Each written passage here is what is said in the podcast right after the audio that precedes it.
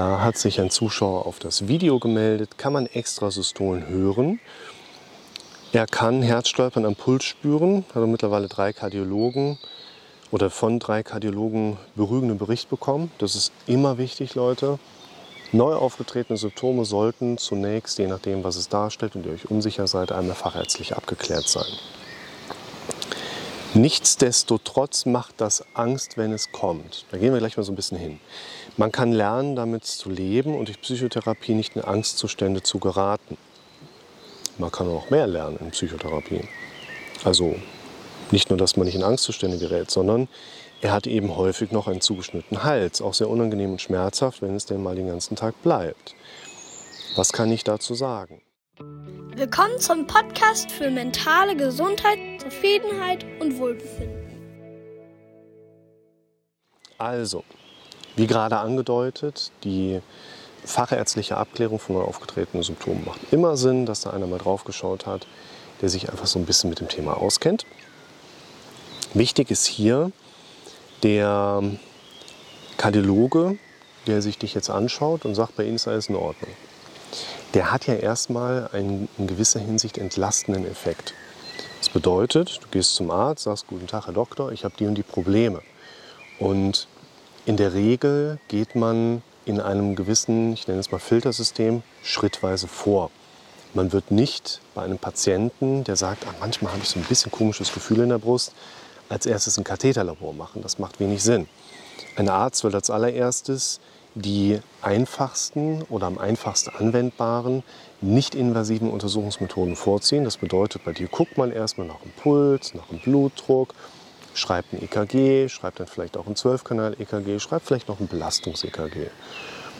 Man macht vielleicht noch einen Ultraschall, wenn man das gerade da hat, um sich die Klappen einmal genauer anzuschauen. Vielleicht hat man sogar ein moderneres Ultraschallgerät mit Dopplerfunktion mit da, wo man einfach mal so die Halsschlagadern sich in Ruhe anschauen kann, weil der Zustand der entsprechenden Gefäße im Hals Rückschlüsse darauf gibt, wie ist der Rest im Körper aufgestellt. Aber vor allen Dingen will man ja auch sicherstellen, dass dein Gehirn gut durchblutet werden kann. Normalerweise wird man sagen, Kardiologen sind von Natur aus ja eigentlich schon ganz gut. Das heißt, wenn dir ein Kardiologe sagt, du bist gesund, warum zweiter? Naja, dann bist du unsicher, gehst zum zweiten Kardiologen. Oder du ziehst woanders hin, es treten neue Probleme auf. Dass du einen dritten Kardiologen jetzt schon mit andeutest, deutet für mich ja darauf hin, dass wir in dem typischen Kontext dieser Schwindel, Panik, Benommenheitssituation sind und hier uns wirklich am ehesten in der Thematik bewegen dürfen, wie kannst du lernen, deinen Fokus wieder auf andere Dinge zu richten, weil das ist genau das, was du erlebst. Der Arzt geht hin und kann dir ganz klar schwarz-weiß argumentativ aufzeigen, Kollege, gesund. Muss sich nicht wohlfühlen, aber du bist gesund. Und dieses Argument zieht nicht in unserer Psyche. Und das ist vollkommen okay, weil das ist vollkommen normal und gesund. Wir glauben nicht an, das richtig ist, wir glauben an das, was wir am häufigsten gehört haben. Das heißt, der Arzt, der jetzt eine entlastende Diagnostik machen kann und kann dir sagen, du bist gesund, wir finden einfach nichts, es ist alles okay. Ihr müsst ja auch bedenken, bis zu 20.000 Extrasystolen am Tag sind noch nicht behandlungspflichtig. Ihr müsst bedenken, wenn ihr da glaubt, was zu spüren, könnte das was sein, was ihr wirklich spürt, aber was nichts mit dem Herzschlag wirklich auch dann affin, ähm, affin ist oder eben assoziiert ist. Und ihr müsst auch bedenken, dass zum Beispiel eine Extrasystole an sich in der Regel nicht spürbar ist, aber zum Beispiel die Füllungsphase, die auf eine Extrasystole nachher folgt, von einigen wenigen Patienten zum Beispiel wahrgenommen werden kann dass man sich darauf erschreckt, dass das schlechte Gefühle auslöst. Da bin ich ja vollkommen bei euch dabei und wir überlegen gemeinsam in diesen Videos immer wieder, was könnt ihr machen, damit ihr nicht nur gesund seid, sondern euch auch mehr und mehr wohlfühlt. Und ein wichtiger Punkt ist aus meiner Sicht, hier erstmal ganz konkret zu erklären, wenn der Arzt entlastet, doch die Problematik auf lange Sicht bei dir bleibt, bist du eben einer wie von ganz vielen, vielen anderen Kandidaten, deine Mechanismen erstmal genauer unter die Lupe zu nehmen und im Folgenden eben auch umzutrainieren. Du solltest bedenken, auf eine Wahrnehmung folgt in der Regel eine automatische, dramatisch, negativ und misserfolgsgeprägte Bewertung deines Gehirns. Und wenn du das jetzt so stehen lässt, ist das die zeitlich gesehen aufbauende Grundlage für Ängste, für Angststörungen, die darauf kommen, für hypochondrische Grundmuster, für Verankerungen bestimmter Natur. Das heißt, du hast eine Assoziation auf ein bestimmtes Thema. Du dehnst dich ein bisschen, es macht einmal plopp, weil hier vorne einfach ein verkrampfter Muskel sich lösen kann und steckst sofort in deiner Symptomatik mit drin. Diese Verankerung kennen wir ja auch, können wir auch umtrainieren. Das ist nicht so der Punkt. Nur das Wichtige für uns ist tatsächlich, dass wir hier erstmal sagen können, wenn der Arzt entlastet und du hast trotzdem die Problematik noch weiter da, bist du eben jemand, der hier oben auf eine entsprechende Richtung trainiert ist. Ein Video mal gemacht zu dem Thema, wir denken am Tag 60.000 Gedanken, wovon gerade mal 3.000 Gedanken neu sind. Das heißt auch hier, wir brauchen die Ursachen für deine heutigen Denkmuster nicht in der Kindheit oder großartig in der Vergangenheit zu suchen. Im Leben nach hinten zu schauen, erklärt vielleicht viele Dinge, aber im Leben geht es immer noch darum, nach vorne zu schauen, weil das Leben vorwärts gelebt wird. Und du darfst auch lernen, dass morgen im Prinzip so wird wie heute, wenn du heute noch keine Unterschiede einmachst. Also wir denken 60.000 Gedanken am Tag, wovon gerade mal 3.000 neu sind. Das heißt, ein heutiges Denken ist wegen gestern so und gestern wegen vorgestern. Und morgen wegen heute. Und heute dürfen wir anfangen, diese Unterschiede einzubauen.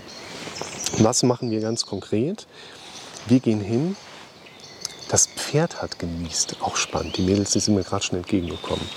Wir gehen hin und würden zum Beispiel, das habe ich mir direkt notiert, ne, wenn ich so Videos vorbereite, sieht das zum Beispiel äh, so aus. Das ist der Verlink vom iPad, wo ich ein paar Sachen zu deinem Thema mal aufgeschrieben habe.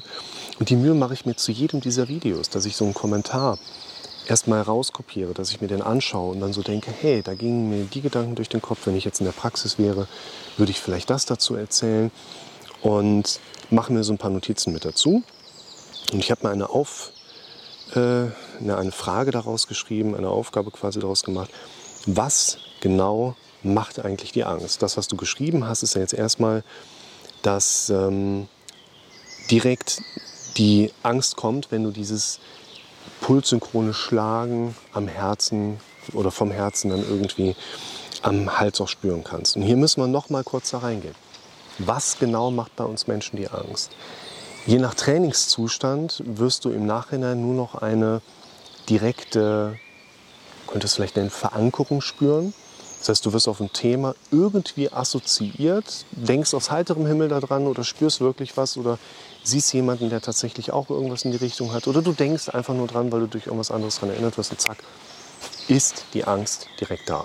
Was ist Angst? Angst ist, dass wir entweder hier drin irgendwas Bedrohliches erleben und oder entsprechend auch auf einer körperlichen Ebene was kommt. Und mit der Zeit können wir Menschen uns auch darauf trainieren, dass wir so gut wie fast nur noch körperlich schnell mit Angst auf bestimmte Dinge reagieren. Auch hier gehe ich weniger daran und sage, wir müssen jetzt körperorientierte Übungen machen, die uns dabei helfen. Ja, ich gehe eher nicht so daran, sondern für mich ist immer noch der wichtige Punkt, es ist irgendwann mal bei den meisten Menschen darüber entstanden, dass Gedankliches in der Regel auf eine Wahrnehmung eine durch das automatisierte Gehirn für uns präsente negative, dramatische, misserfolgsorientierte Bewertung hochkommt und vor allen Dingen ich noch nicht gelernt habe, dort einzugreifen, dort zu ergänzen. Also aus diesem einen Video, was ich so gerne verlinke, wie entsteht ein Gefühl, gehe ich ja auch hin und sage, das Selbstbewusstsein könnten wir vielleicht definieren als diese ja, so ein bisschen Verständnisfrage, wie bewusst bin ich mir eigentlich in jedem Moment meines Lebens, dass ich entweder als passiver Zuschauer, Zuhörer einfach nur so aufnehme, was mein Kopf mir sagt, und ob ich da eingreife. Das ist dein Kopf. Denk doch, was du willst. Und das bedeutet eben nicht, du wärst in der Lage, zu jedem Moment deines Lebens all deine Gedanken zu kontrollieren. Das ist überhaupt nicht Sinn und Zweck, wie unser Gehirn auch letztlich funktionieren soll. Wie unser Gehirn aber funktionieren soll, ist, dass wir immer mal wieder uns unsere eigenen Gedanken bewusst werden und als nächstes dort eingreifen dürfen oder, und das passt aus meiner Sicht hier ganz schön rein, ergänzen dürfen. Und das ist ein regelrechter Trainingsplan, wie wir den für Muskeln nachher auch brauchen. Es ist für mich jetzt natürlich schwierig bei einer solchen Distanz. Ich kenne dich nicht persönlich, ich kenne die Leute aus der Praxis, ich weiß, wie sich sowas bei mir vielleicht mal angefühlt hat und kann deshalb auch nur erstmal gerade so eher pauschale Empfehlungen aussprechen. Nur hier ist wichtig, du brauchst einen regelrechten Trainingsplan. Die Symptome, die du hast, sind relativ typisch für das Thema Panik- und Angststörung.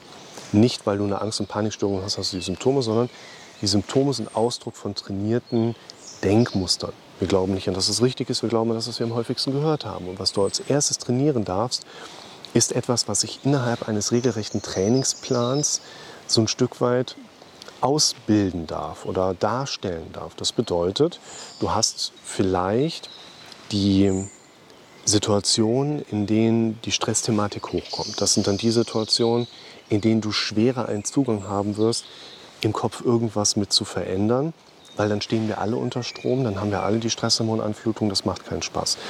Es wird aber genügend symptomfreie Intervalle im Alltag geben, in denen das Problem nicht so stark ausgeprägt ist. Und in den Situationen darfst du anfangen, Gedanken auszusäen, sag ich mal. Wir ernten, was wir säen, wir ernten, was wir sehen.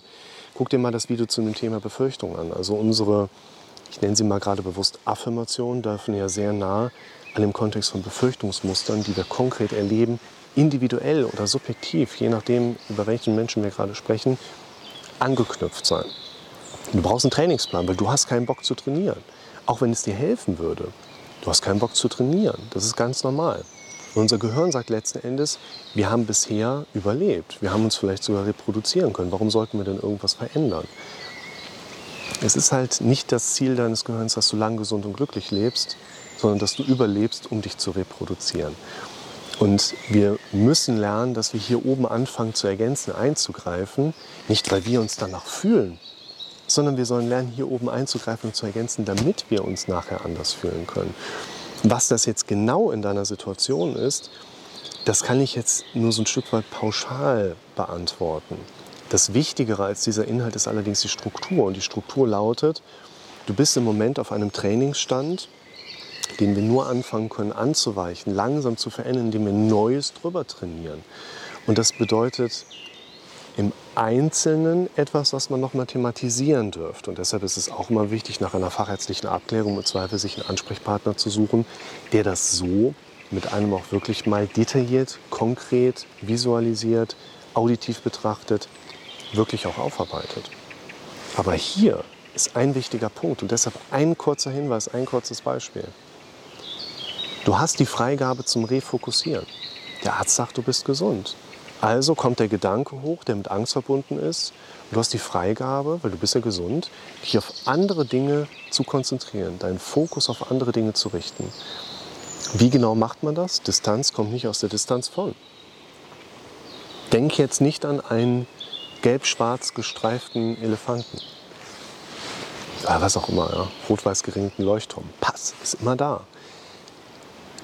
Distanz kommt nicht aus der Distanz. Wenn du jetzt anfängst zu versuchen, nicht daran zu denken, dass du die Herzthematik hast, was meinst du, was dann hochkommen wird? Distanz kommt aus Nähe zu Neuem. Ich werde ja gerne mal gefragt, Herr Rick, wie machen Sie das denn noch 10, 12 Sitzungen am Tag mit der Psychohygiene? Und ich sage, äh, nix.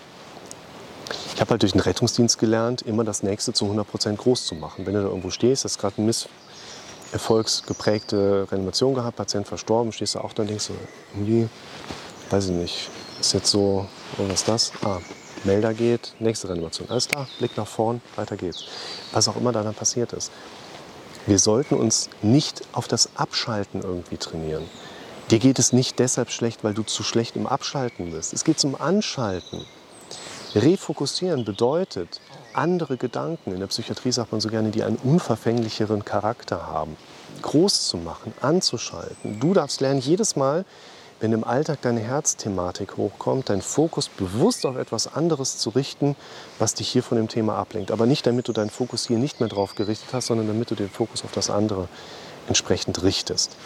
Was das ist, da darfst du vielleicht überlegen, was zu deiner Situation passt. Da kann man auch keine pauschal Empfehlungen aussprechen. Man kann vielleicht Beispiele ausarbeiten für jemanden, der berufstätig ist. Der kann sich zum Beispiel überlegen, nee, jetzt kommt das Thema. Ich habe ja aber auf der Arbeit noch diesen einen Punkt, wo ich nach einer Lösung für eine bestimmte Problematik gucken muss. Und da mache ich mir jetzt mal gerade so ein paar Notizen oder sowas rein.